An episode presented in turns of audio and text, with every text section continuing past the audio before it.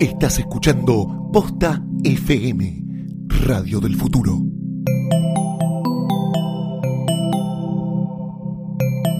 A continuación, ponemos el alcohol sobre la mesa, prendemos los micrófonos y nos preparamos para beber.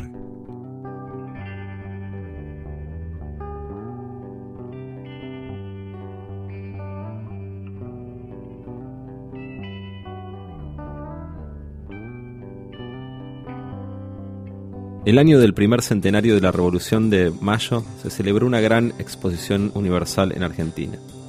Se empezaban a alzar los grandes hoteles y la sociedad porteña, pujante y esperanzada en el futuro, comenzó a adoptar hábitos que veía llegar en manos inmigrantes.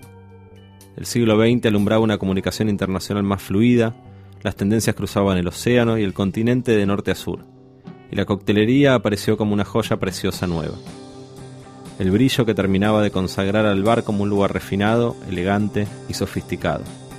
A Buenos Aires llegaron franceses, norteamericanos y españoles conocedores del oficio. Ellos iban a forjar el origen de una tradición propia.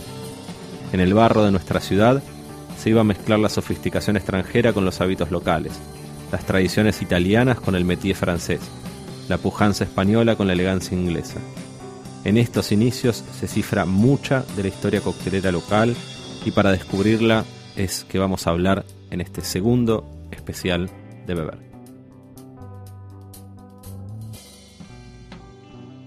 Para pa para pa.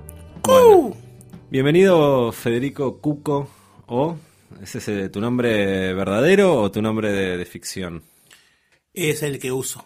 El que usas, muy bien. Uno es como se como lo llaman, diría alguno. Uno es Federico Cuco como el que asusta, pero no asustó a nadie.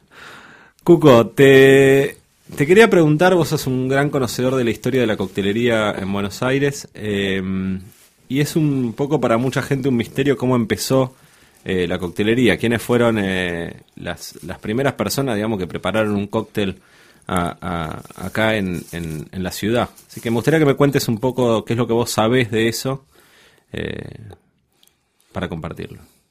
Bueno, beber la gente bebió siempre y acá hubo mucha inmigración y yo calculo que los primeros cócteles propiamente dichos se los habrá hecho algún inglés en la casa. Acá había mucho inglés canchero, arquitecto y demás que vino a hacer trenes, frigoríficos y esas cosas. Lo que sí se sabe es que a partir de 1910, cuando el país empieza a tener 100 años, aparecen los hoteles 5 estrellas, como el Plaza, y ahí ya hay coctelería. Paralelamente, más allá de los cabarets, los lugares turbios y demás, coctelería, coctelería tarda más en aparecer y volverse algo popular.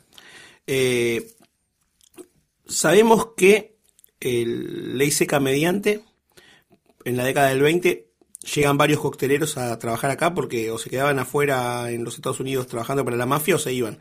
La mayoría se fueron a Europa o lugares más interesantes, pero Argentina era un lindo país y recibimos a un par. ¿Hay Un- registros del, del nombre de alguna de esas personas? Sí. Sabemos eh, así a ciencia cierta de dos, deben ser más, pero dos que yo sé, eh, Ariel Lomán, que es el historiador oficial de saber más. El primero es Antonio Fernández Tony, asturiano, criado en Nueva York, aprende el oficio, lo agarra la ley seca, viaja a la Argentina y acá vuelve a trabajar. ¿Por qué sabemos de Tony? Porque escribe un libro, El Manual del Bar, eh, en el año 24, y si yo no me equivoco, acá él termina trabajando no solo de bartender y dando clases y enseñando, sin- sino que es recordado mucho tiempo después porque era uno de los que enseñó. El barman clásico argentino o extranjero que laburaba en los años 20 era un tipo que se cuidaba los secretos, enseñaba poco, cuidaba el curro, ¿no? Sí. Porque el jefe barra ganaba mucho más.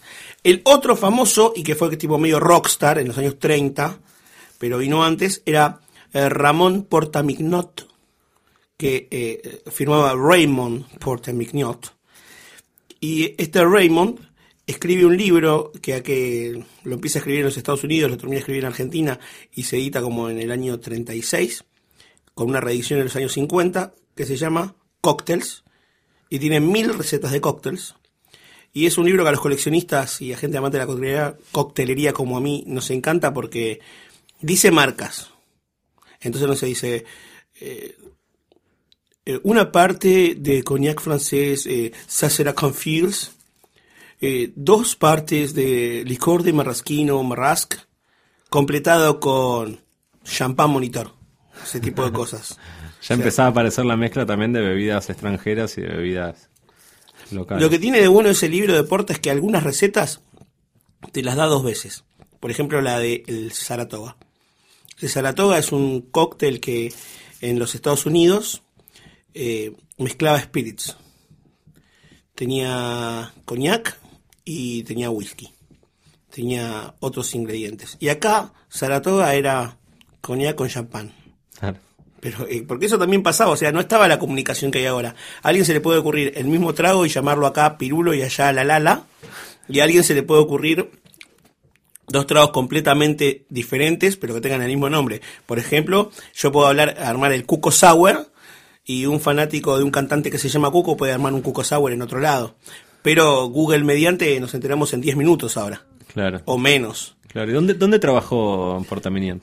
Porta Mignotte es famoso porque edita su libro con ayuda del lugar donde trabajaba, que se llamaba The Copper Kettle, The Copper Kettle, que era un lugar, que yo averigüé, que era salón de té y cócteles, en Florida y la Valle. Hablando con mi abuelo político, que era un danés, eh, metido ahí con los anglosajones en toda su vida, fue un lugar famoso. Otro lugar que había de cócteles era el Harold's. Ahí se servían cócteles. Claro. O sea, era toda una cosa que venía de afuera. Pero lo que pasa luego, estamos en los años 30, 20, 30, es que esta gente se va, se va jubilando y agar- empiezan los barman criollos y ahí explota la coctelería. Y también, pero mi- mismo mediante, la gente tiene más plata y tiene más tiempo para el ocio y eh, no sé si la coctelería, pero de golpe todas las casas tenían un barcito, una coctelera, un vaso de refrescar, el licorcito, todos sabían hacerse su trago. Se hacía mucho eso de tomar la copita de licor entre las viejas, el bermucito entre los hombres, el whisky entre los hombres más grandes. Y siempre hubo algo de coctelería. Hay mucho libro. eh, Buenas tardes, mucho gusto, que era un programa de la tele. Tenía un barman una vez a la semana. Y hay un librito, que me lo regalaste vos, que se llama Cócteles y Bocaditos. Donde está, la mitad son tragos y la otra mitad son cócteles, eh, son eh, bocaditos. Y esto es, está buenísimo. Yo un libro que atesoro mucho de mi colección, que es un libro bastante sencillo, fue editado en el 54 por la gente de un bar de San Isidro llamado Kikas, que no sé más que eso. Y en cada hoja tenés, una hoja es una receta de un cóctel, no sé, de María, aperitol, vermú, batido, copa, cereza, y del otro lado dice canapés eh, de Roquefort con nueces. Y así, cada trago al lado tiene algo para servir y son cosas muy de las que se hacían en los bares de esa época. Se perdió mucho eso del ingrediente. Vos que sos un fanático del vermut y siempre estás hablando de dónde se sirve un vermú con ingredientes, bueno, todo venía con algo para picar. Yendo un poco antes al inicio que decías la, la época de los del 10, de los 20, ¿cuáles eran las bebidas importantes realmente eh, en los bares, digamos? Pensando también, en, por un lado, las que se mezclaban en cócteles, pero también cuáles son las que se bebían también en, en los bares. Bueno, en Argentina hay como mucha tradición de beber eh, cosas como ginebra holandesa, caña, eh, cañas eh, tuneadas dulces como está ahora el licor Ley o el licor Carlos Gardel, que son básicamente similares. Y siempre se bebió mucha esperidina y tuvimos esos aperitivos típicamente argentinos como el perdido aperital, eh, el pineral, la hierroquina y después había cosas como una empresa que se llamaba Padilla que hacía la famosa cubana sello verde, cubana sello rojo, caña de durazno. Y eran cosas que se tomaban. También se tomaba mucho coñac. eh, del importado y del que se hacía acá. El coñac tres plumas, no sé, en los años 70 era como boom de ventas. Todo, todo el mundo le ponía café, todo el mundo se tomó una copita. Sí, en los años 40 se empezó un plan también de armar algunas elaboraciones locales en, en Mendoza, en San Juan y demás. Bueno, y eh, sin ir más lejos, nuestra querida Ginebra Bols, que es 100% holandesa, en un momento vendían tanta Ginebra en Argentina que mudan una, arman una fábrica acá, que tenía incluso las líneas eh, férreas para traer el cereal a que lo malteen, y era genial ver esas fotos. El otro día en el eh, David Wondrich, que es un gran historiador norteamericano de la coctelería, eh, hablaba sobre su, su reedición de Imbibe, que fue un libro muy importante porque estudió la figura de Jerry Thomas y su tiempo. eh, y hablaba que la reedición incluyó al San Martín, que creo que tiene que ver con, con algo que vos le mandaste información. Quería que me cuentes un poco más sobre ese y sobre en qué libro Bueno, fue publicado. El, el cóctel San Martín o Saint Martin en la primera edición es una es un dry martini, dry martini dulce.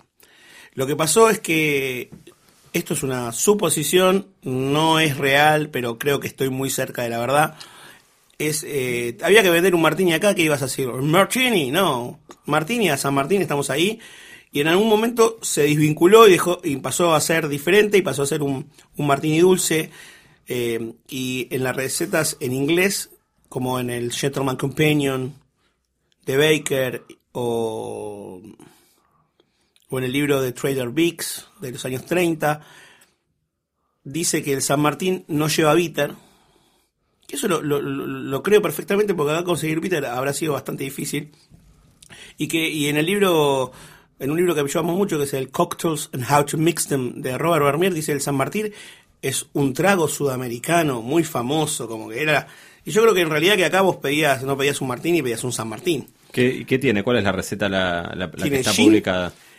Vermú dulce pero después tenés las variantes el San Martín seco gin y vermú dry y el más famoso que era el San Martín de Misec Que era con mitad... mitad dulce y mitad. mitad seco. Cuando digo vermú dulce hablo del vermú roso porque el vermú bianco todavía no existía. Eh, entonces le ponían del roso y le ponían del dry y hacían el demisec. ¿Y esto se publicó acá en Argentina en qué año? Porque se encontró un libro, creo que del año 11, puede ser. En el año 11 lo encontraron Lorena Bergani y Matilianes de Córdoba. Lo hicieron un scan y se viralizó. Lo tiene Wondrich, lo tiene todo el mundo ahora. Eso fue un genial. Y si preguntarle a Lombán cuando venga, pero creo que fue ese hasta hoy el libro más viejo de cócteles editado en Argentina que hay. 1911 ya estaba la receta. Esa receta, así como en libros de acá Argentina aparecían recetas de afuera, de, internacionales, ¿en algún libro de afuera también recogió esa receta del San Martín? Sí. Eh, Yo creo que te dije, el, el libro de Vermeer es del año 22 o 24 y está la receta del San Martín. Y era el... Vos alguna vez me explicabas que la forma de preparar los, los tragos que, digamos, empezó como una cosa así y después en, en Argentina se utilizaban mucho también licores o todas esas bebidas que dijiste como una especie de, condimentos que uno veía en los viveros, en los viteros, digo, que ponían la- las personas. ¿Cómo era esa lógica, digamos, de preparación de cóctel que uno lo ve mucho en estos viejos cócteles eh, porteños? Yo soy un barman cada vez con menos cosas en mis tragos, cada vez más clásico. Tiene que ver con que me estoy poniendo viejo y menos creativo quizá, o con que ya tengo el paladar de otra manera. Pero mm, ahora estoy trabajando en un programa de tele de jurado malvado de una competencia llamada El Gran Bartender. Y a veces hay cosas que funcionan, y los barman viejos las sabían. Sabían las familias de cócteles, sabían que las proporciones que iban, pero también nos gusta meterle lo nuestro, nuestra muñeca. Entonces, eh, a veces vos podés usar el licor y en vez de usar 2 onzas o 5 centilitros o, o 2.5 centilitros, podés usar una cucharadita, tres gotitas. Si vos tenés todo eso en viteros, que son unas botellas como de perfume pequeñas con un, corchito que tira de a gotitas, te pongo, no sé, cuatro golpecitos de ya tres y el, el trago se vuelve mágico. Y también nos da la oportunidad de usar bebidas caras como el Chatrés, ponele que siempre fue importado porque se hace en Francia, y, no subirle tanto el costo al cóctel. Yo lo hago hoy día en el bar donde trabajo, en Verne Group, tengo algunos tragos que los perfumo con Saint, Saint Germain, que es un licor que es muy caro, o con Chatrés, o con Absenta, que son cosas aparte que son muy invasivas y las tomas puras, porque son licores que, que tienen un sabor de otra época. Yo creo que nadie se tomaría hoy un, excepto Aarón Díaz Olivos, que es fanático, el peruano loco que toma ya tres puro del pico. Eh, la gente normal ya no está para esos sabores. Sí, sí. Además, bebidas fuertes, intensas, eh, mucho anisado también, que había mucho, en, eh, se utilizaba mucho más que ahora eh, en, en coctelería. Yo te la hago muy simple. ¿Cuál era la golosina? Eh, la- el caramelo media hora y la pastilla de RF de anís. No sé cuánta gente come hoy pastillas de RF de anís, aparte de mi hija Emma, que tiene tres. Esa fue mucho la influencia francesa y también eh, oriental en, en Argentina. En la industria de la golosina, muchos de los pioneros fueron griegos, eh, también gente que Turcos. que, turcos que tenían venían con el conocimiento y que tom- tomaban muchas cosas y comían muchas cosas eh, anisadas. En esos en ese principio, digamos, en esa génesis un poco de la coctelería, ¿cuáles eran los bares que había en los años 10, 20, en los 30, eh, donde uno se podía ir a tomar un cóctel en, en Buenos Aires? Bueno, más allá de los bares de hoteles que siempre estuvieron, ah, bueno, acá estaban las famosas confiterías Richmond, y todas las confiterías, todas tenían un barman. Tenías un coctelero. Existe, estaba el cafetero, el coctelero, el primer barman, el segundo barman. Eh, nosotros, seguramente te lo va a contar eh, Cachi Polichela cuando venga, hablamos mucho con vos de Rodolfo Sani, el, en La Rey, que era en la esquina de Corrientes Talcahuano. Talcahuano eh, sacaban montones de cócteles. Sacaban el cóctel emblemático de ese tiempo que era el cubano seco o el cubano dulce. y era una, que básicamente era un premix de licores ya mezclados so- en un vasito con mucho hielo y fruta. Era como un clericot pegador y super canchero. Pegadores, sí, donde además también el dulzor se no se lo dabas con azúcar, sino que se lo dabas con, con, con Es que no se usaba casi azúcar ni casi almíbar, se, se, se usaban los licores como endulzante. Claro. Que es algo que si vos lo pensás y sos bartender, eh, tiene mucho sentido. O sea, bueno, hago un trago y en vez de ponerle la parte de azúcar, se la pongo de cherry brandy. Claro. También lo que pasó que durante mucho tiempo desaparecieron muchos licores y los licores que había, eh, no sé, había licor de menta, que es muy intenso. Sí, sí, justamente también al, al, al ser bebidas que se utilizan en pequeñas porciones, después a medida que fue desapareciendo un poco muchos tragos y muchas barras y ese tipo de cócteles, se fue usando menos y después las marcas, los productos por ahí terminan desapareciendo. Pero ahora es- estamos en el revival, ahora hay, hay una marca en particular de Lepiana que sacó Premium de Golden Age que hace licores que ya no había. Eh, Parfait d'Amour, eh, Apricot Brandy, Cherry Brandy, Kirch. Sí, sí, que, permiten hacer muchas recetas que hacía mucho que no se A podían mí me hacer gusta porque, porque, no había, no yo hago muchas recetas de cherry brandy. El más famoso es herring, que es buenísimo y nunca hay y siempre sale un ojo a la cara. Sí, o marrasquino. Después Bolsa hacía un cherry brandy que estaba bastante bien y lo descontinuó porque nadie se lo compraba. también. Claro, exacto. Sí, lo mismo pasa con el marrasquino, que está el marrasquino de, De Luxardo. de Luxardo, que es muy realmente muy bueno. Y de hecho es impresionante como viste, como se vio en los últimos años que apareció el Luxardo en, en- en las barras en el mundo, digamos, viajando. Es que, uno eh, hay un revival, de- hay un revival de la coctelería marrasquino. vieja y de golpe cuando todo el mundo quiere reproducir esas cocteleras, creo que el único que fabricaba marrasquino en el mundo era Luxardo y Marrasqui, ya está. Y bueno, también son botellas que eh, se usan poco.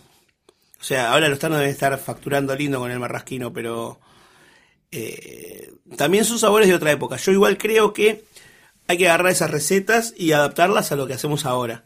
Yo si te hago un trago tal cual está por ahí en algún libro antiguo y le pongo media onza de absenta, me lo tirás por la cabeza. Pero por ahí si lo perfumo está perfecto.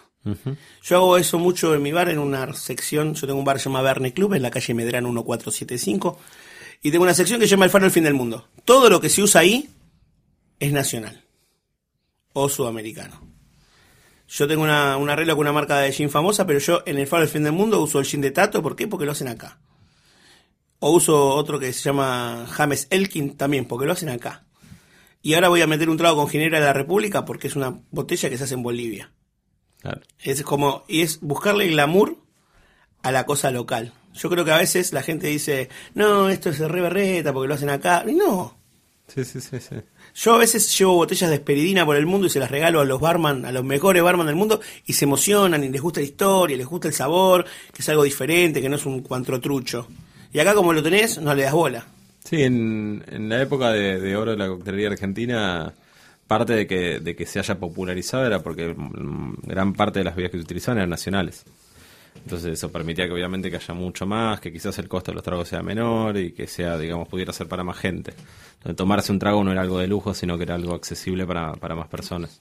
Vos sos un gran conocedor y coleccionista y has descubierto también muchos libros. Es pensando en esos años entre, digamos, entre el 11 que dijiste que se está publicado este libro donde aparece San Martín hasta los 40, 50, ¿qué, libros se publicaron que son importantes, que se puedan conseguir también Mirá, y cómo están eh, disponibles? Yo estoy a favor de compartir el conocimiento. Eh, yo muy ilegalmente traduje al español el libro de Robert Vermier, hice un Word y lo subí al internet, así que cualquiera lo puede encontrar. Agarré mi copia de Tragos Mágicos, que es un libro que nos encanta de Pichín, pero que ahora te lo pueden cobrar mil mangos si quieren. Nosotros lo comprábamos por 30, 20 pesos, ¿te acordás? Entonces agarré mi, mi, mi, copia, mi mejor copia, la hice un scan, hice un librito en PDF, también lo subí a las redes porque la información hay que compartirla. Yo los libros que tienen que tratar de conseguir de papel o digitales son en español. Bueno, está este libro, El Manual del Bar de 1911, que está muy bueno. Después hay un libro editado en Rosario en los años 30 por el Hotel Majestic. Le faltan las primeras 30 hojas, pero se consiguió la, la versión. Se la pueden pedir a Matías Jurisic. Como es muy difícil su nombre, le tiran un Twitter arroba Rosario Bartenders y se lo van a pasar. O arroba el Club del Bermud también te lo va a pasar. Y después tenemos el libro de Pichín, creo que es indispensable. Hay un libro muy bueno editado por la Asociación de Barman y Afines de la Argentina. Ombo. Te lo voy a contar todo, lo Ahora, tenés una edición de los años 50 y tenés una edición de los años 60 y tenés una edición de los años 80. Y están todos los clásicos y muchos tragos que ganaron concursos, campeonatos, tragos creados por barman reales.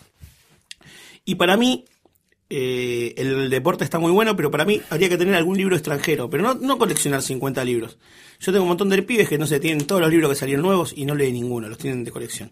Elegís un libro, a mí me gusta mucho el Harris ABC of Mixing Drinks.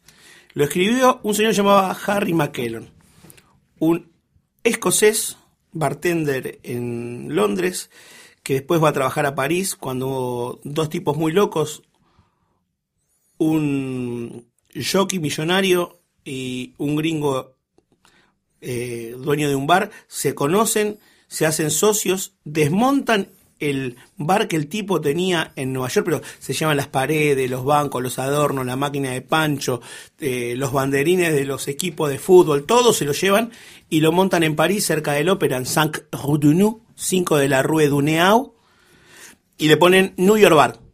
En 10 años o un poco más se funden, pierden toda la plata en el casino, se la juegan, y este chico, el escocés, que eh, Stingy, dice, ¿viste? Así, tacaño, tenía toda la plata, les compra el bar Corre el New York Bar, que el cartel de León, un poquito a la derecha, y antes le pone Harry. Entonces pasa a ser el New York Bar de Harris. Este tipo había escrito un libro antes de tener Harry Bars, que era este, el ABC de mezclar los tragos, para que sus eh, empleados en el, en el Ciros Bar de Londres tuvieran a mano las recetas. Es un libro muy chiquitito, con un índice telefónico, donde alfabéticamente están ordenadas las recetas. Él escribió otro libro que se llama Barfly and Cocktails, pero el ABC es mejor. ¿Qué tiene el ABC de bueno? Es que lo, editaba casi todos los años. Entonces vos tenés una edición de los años 20, 30, el Bloody Mary no está porque la gente todavía no tomaba Bloody Mary. Es el libro donde por primera vez, junto al de Vermeer, sale editada la primera receta de Sycar. ¿Qué pasa? Es un libro que no está en onzas, ni en mililitros, ni en nada de eso. Está en partes. Un tercio, un tercio y un tercio. Si vos te conseguís ese libro, que lo podés comprar si vas a París, lo podés comprar por Amazon, te podés bajar la... Vos pone ABC os Mixing Ring más Fe de Cuco en internet y sale la copia mía en PDF que anda dando vueltas.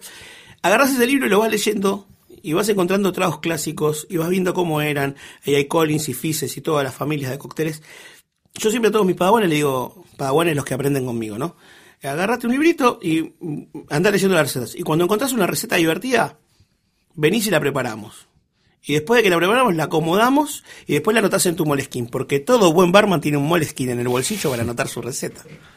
tiene que ser marca moleskin, eh, si no, no vale. Eh, y ponerle, hablando de eso, de que, de que yo así enseño y que hay que, leer las recetas, yo tengo un, un chico que labura conmigo de Chajarina, Chito, que es un gran barman, o está en camino a ser un gran barman. Entonces lo cargamos, le decimos Nacho Boulevardier y hace el trago Boulevardier. Y yo tramposamente le presté un libro que se llama Cócteles de París donde hay un trago Boulevardier que no es el que hacen todos. A ver si lo leía. Lo leyó y entonces me puse a enseñarle con más cariño. Gracias, Martín. Gracias, Cuco.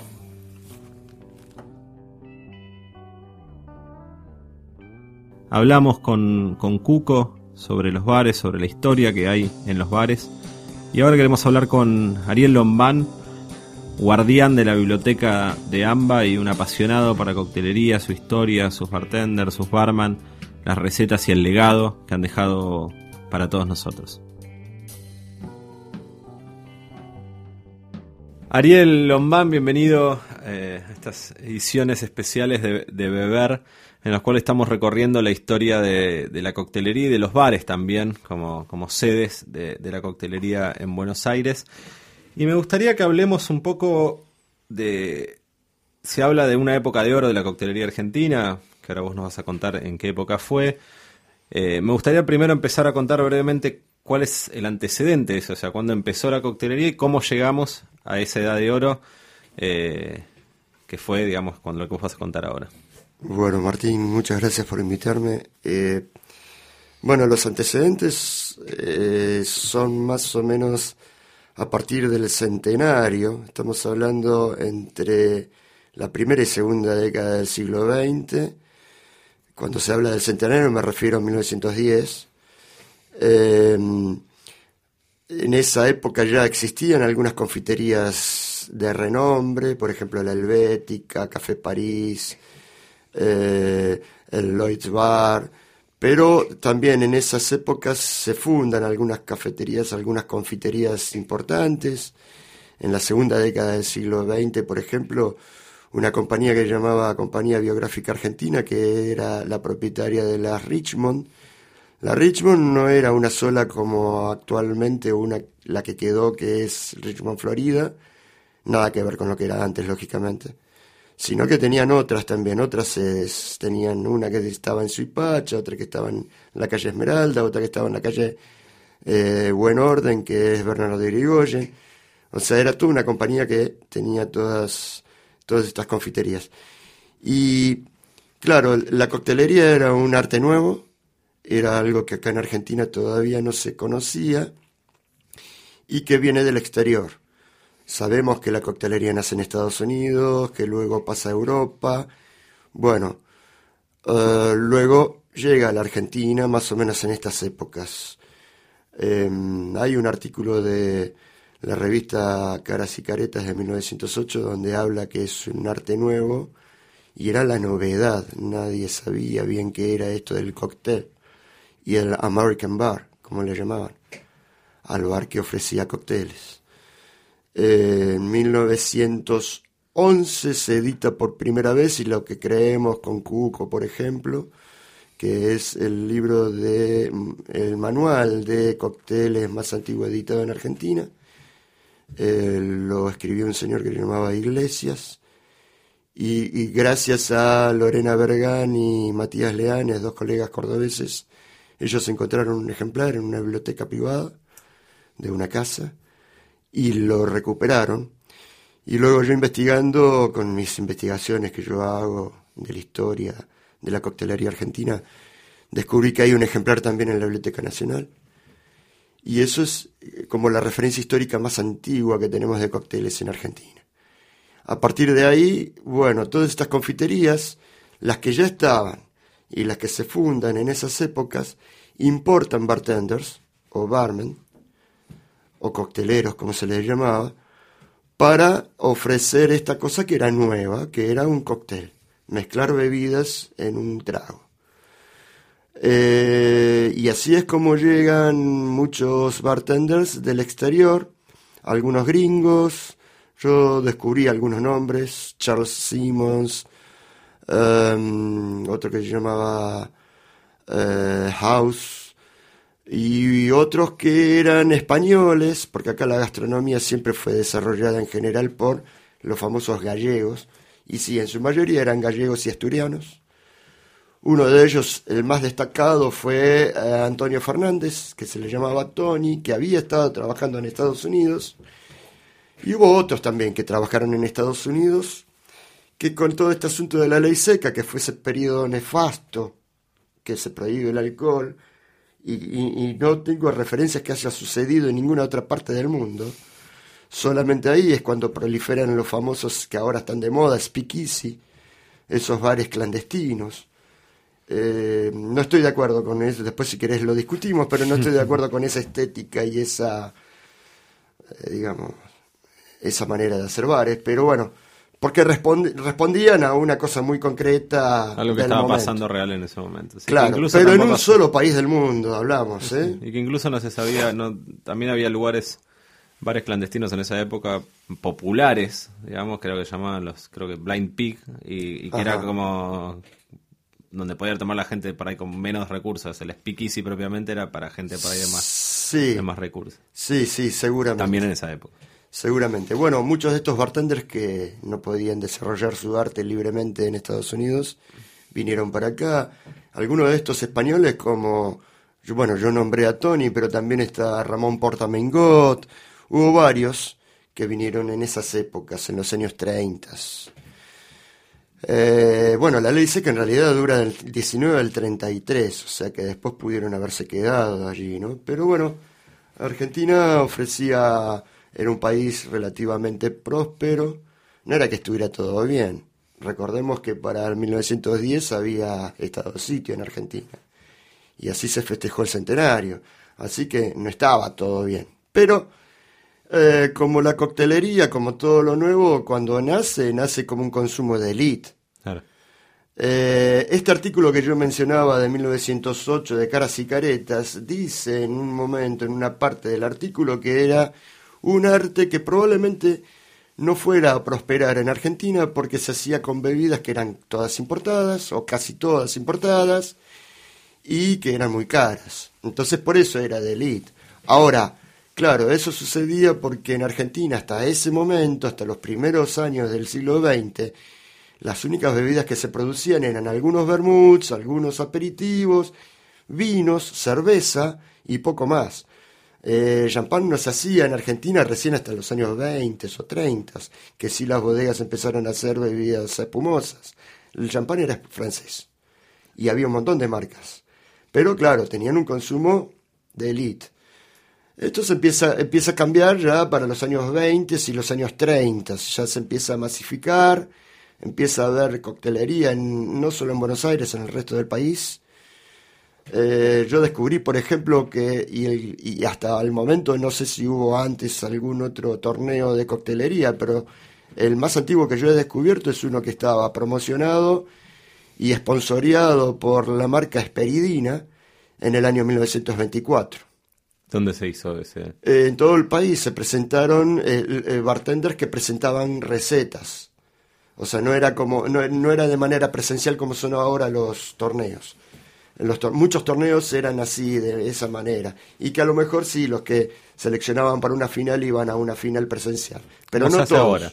Como se hace, Como se hace muchas veces ahora. Bueno, pero eso también es relativo. Los torneos de AMBA de hoy eh, va todo el mundo a competir, no hay una final. Eh, directamente compiten todos.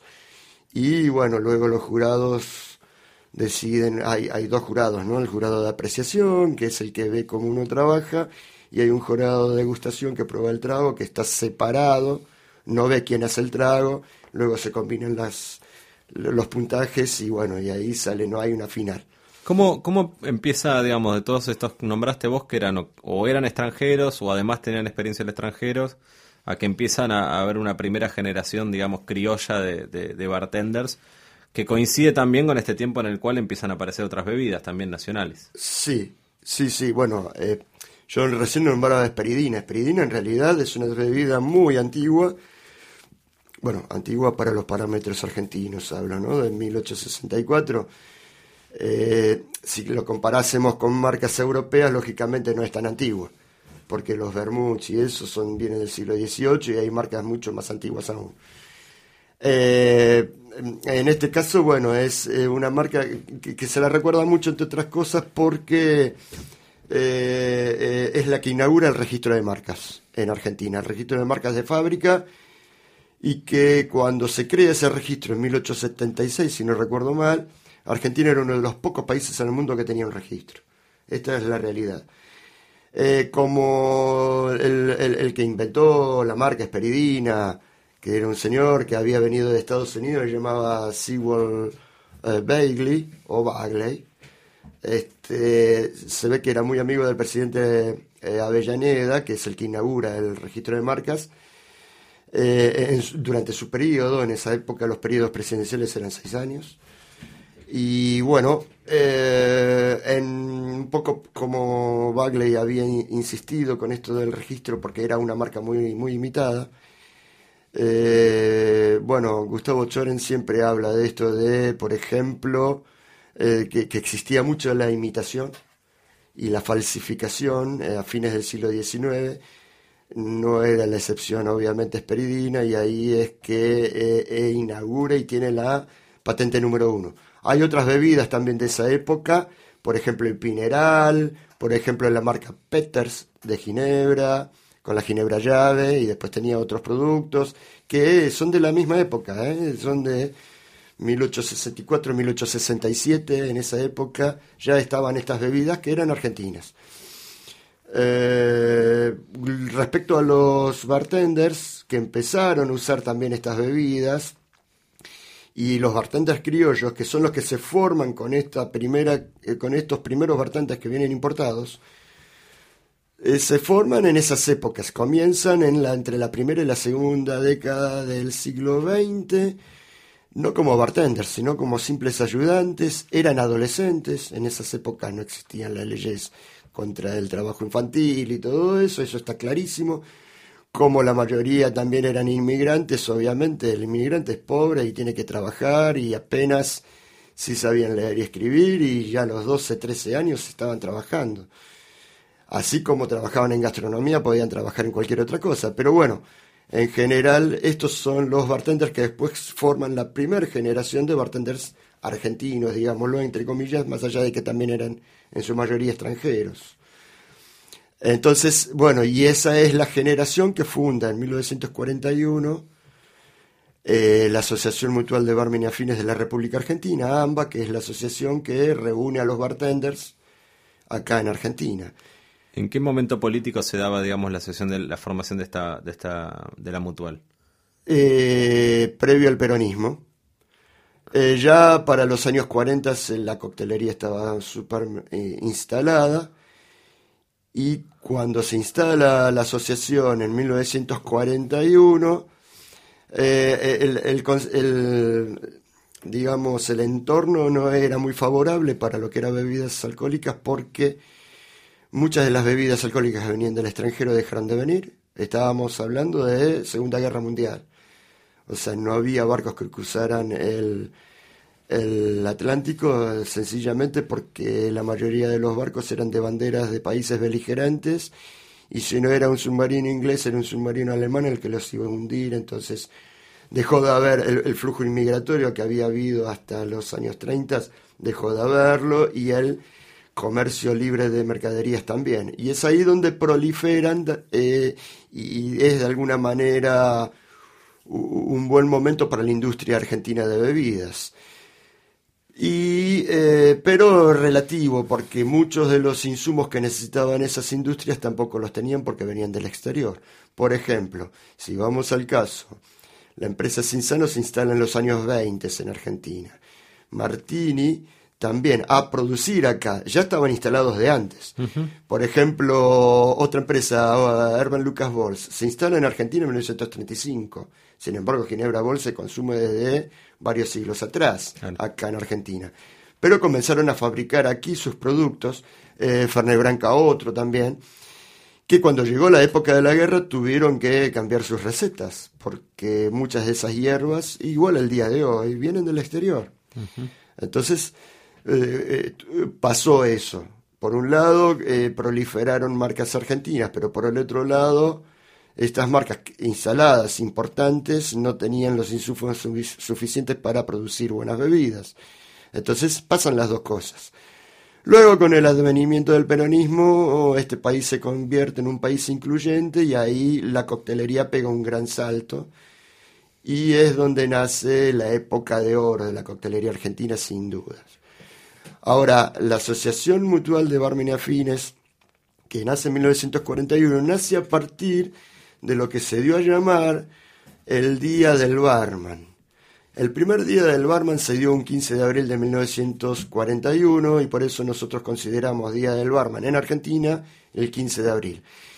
Eh, la misma gente que se había reunido, eh, o ese colectivo de bartenders, ese comité de bartenders que se había reunido para rendir un homenaje a una revista gastronómica que se llamaba el Barman Magazine en 1941. El Barman Magazine era una revista que fue la primer, el primer medio gráfico exclusivamente gastronómico en Argentina, porque antes de gastronomía sí aparecían en notas en revistas como El Hogar, como eh, caras y caretas incluso y cosas así, pero que no eran de gastronomía. Tenían una nota cada tanto de gastronomía. Bueno, el Bourbon, el Bourbon Magazine fue el primer medio gastronómico enteramente gastronómico acá en Argentina. Se fundó o se inaugura eh, y el primer número sale en 1935.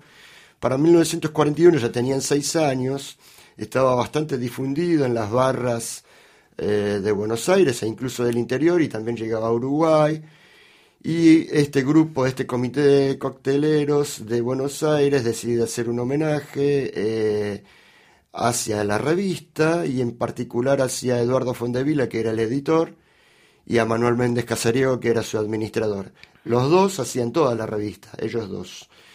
Y bueno, y ahí eh, se decide festejar el Día del Barman, un 15 de abril, en lo que se llamaba el Centro Catalá, que hoy es el eh, Casal de Cataluña, en la calle Chacabuco al 800.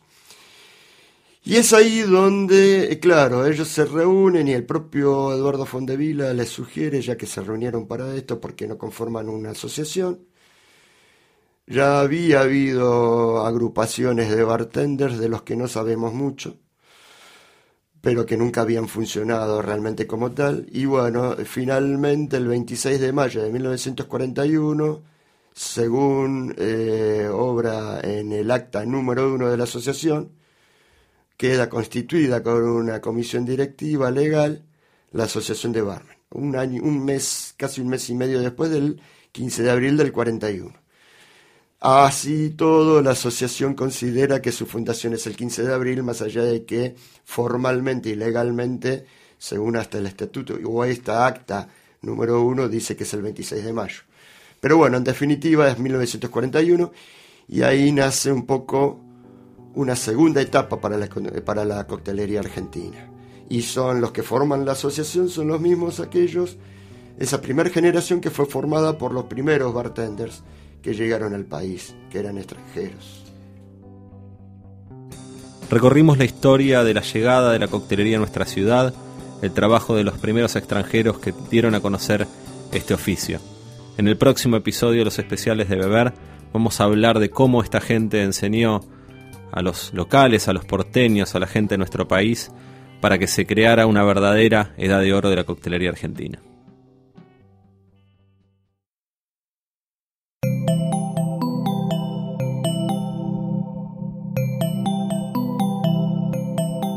Si te gustó este episodio, hay mucho más en nuestro sitio. Métete ahora en posta.fm. También puedes llevarnos en tu teléfono. Busca Posta FM en las tiendas online de Android y Apple. Seguí con Posta FM, radio para escuchar cuando quieras y donde quieras. Posta.